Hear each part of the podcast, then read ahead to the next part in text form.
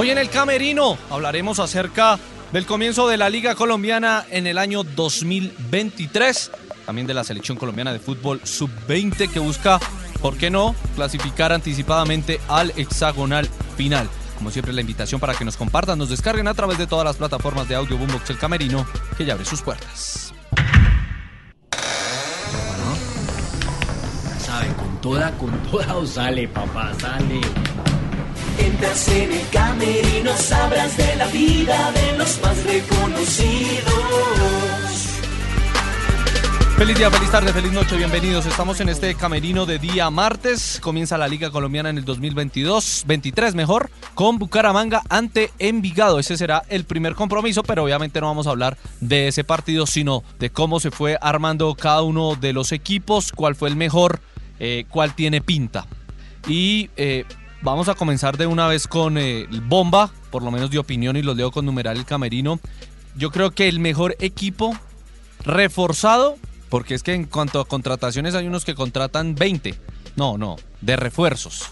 Lo de Millonarios está en el primer escalón. Yo creo que lo de Millonarios, a ver, eh, la principal virtud de Millonarios no es la cantidad, sino la calidad. Pero además de la calidad de sus refuerzos, es que por fin va a tener recambio, por fin va a tener nevera, por fin va a tener fondo.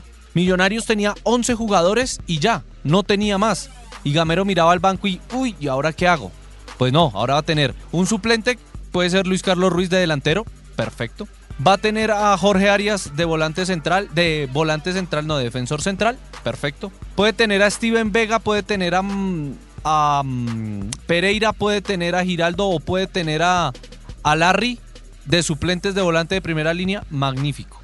Creo que le faltó un arquero de primer nivel para, para ser suplente. Pero bueno, tiene un defensor central, tiene un volante de primera línea, tiene mm, un volante mixto y tiene un centro delantero de primer nivel para la Liga Colombiana como suplentes. Entonces yo creo que lo de Millonarios es muy, muy bueno, muy, muy destacado y por eso creo que parte en el primer lugar para poder buscar el título. Nacional trae gente eh, entre comillas, desconocida. Chipi Chipi lo conocemos del Pereira. Trae un muchacho Aguirre de Uruguay que no sabemos cómo es el tema. Da Costa que en Bolívar de Bolivia le fue bien, pero va a empezar lesionado. Eh, Sergio Mosquera es un muy buen defensor central. Cristian Zapata lo mismo. Eh, y yo creo que en Defensa Nacional necesitaba y lo logró. y veremos si los pelados, vamos a ver este gentil brasilero qué tal sale pero, pero hasta ahí. No, no, no creo que sea tan rimbombante el tema. En defensa destacado, adelante no sé, tengo mis dudas. Independiente Santa Fe, junto a Junior traen a las incorporaciones del, mercado colombiano. Santa Fe a Hugo Roda llega. Santa Fe Marlon Torres, bien. Este muchacho Iván Rojas de Envigado, muy bien. Yo creo que Santa Fe también eh, ha hecho méritos y está haciendo méritos para poder tener un muy buen eh, semestre. Junior tiene la incorporación para muchos la más importante, Juanfer Quintero, sin ninguna duda. Pero yo creo que lo de Junior pasa más por individualidades que por equipo. Yo creo que Junior no le veo un equipo, no le veo conjunto, le veo individualidades Vaca, Juanfer, Cariaco, Carlos Sierra, pero yo no veo un equipo. Por eso yo al Junior no lo pongo de candidato para el título. Porque usted por más individualidades, las individualidades le dan partidos. No creo que le den títulos. Entonces por eso creo que doy más favorito a Millonarios porque sí tiene un equipo, mientras que los otros no, ninguno de los otros, ni siquiera Nacional. Y América con Carlos Darwin Quintero, pues vamos a ver qué, qué puede suceder. El Cali, mucha gente desde el comienzo con un gran entrenador como Jorge Luis Pinto, pero, pero yo no, no, sinceramente sí, ahí están. Entre esos me gustaron mucho los refuerzos del Once Caldas, creo que también puede ser importante porque lleva refuerzos como Sherman, como Dairo y mantiene una estructura que le permite al profe corredor de pronto, ya con esos hombres de experiencia, eh, dar el pasito que les faltó el semestre pasado. Así que si me preguntan y los leo con numeral camerino. Primero, Millonarios. Segundo, yo me voy a ir con Santa Fe. Y tercero, de la Liga Colombiana, me voy a ir con Nacional. Yo creo que Junior no le va a alcanzar para ser ni finalista. Pero bueno, vamos a ver qué sucede.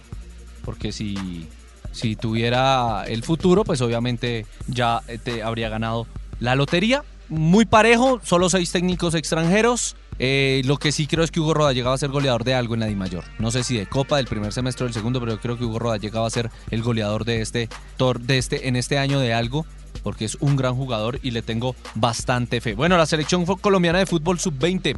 Brasil, el rival, el más encopetado, el más importante, viene a ganarle a Argentina, Colombia sin Pedroso.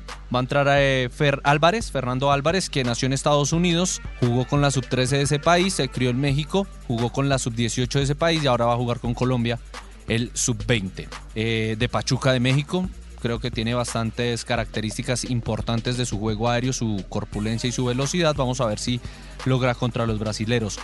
Juegan Perú-Argentina antes que Colombia. Existe la posibilidad que Colombia llegue al partido de Brasil ya clasificado. Y es que Argentina mm, eh, no pierda, pierda. Si Argentina pierde, ya Colombia automáticamente está eh, clasificada. Pero si Argentina no gana, Colombia necesita mínimo empatarle a Brasil para clasificarse y evitar enfrentar a Argentina con la necesidad de sumar el día viernes. Yo creo que Colombia todavía nos tiene mm, en deuda, pero vamos a ver qué sucede ante el equipo brasilero ya clasificado junto a Paraguay en el grupo A del Suramericano Sub-20. Se cierran las puertas del camerino. Gracias por oírnos.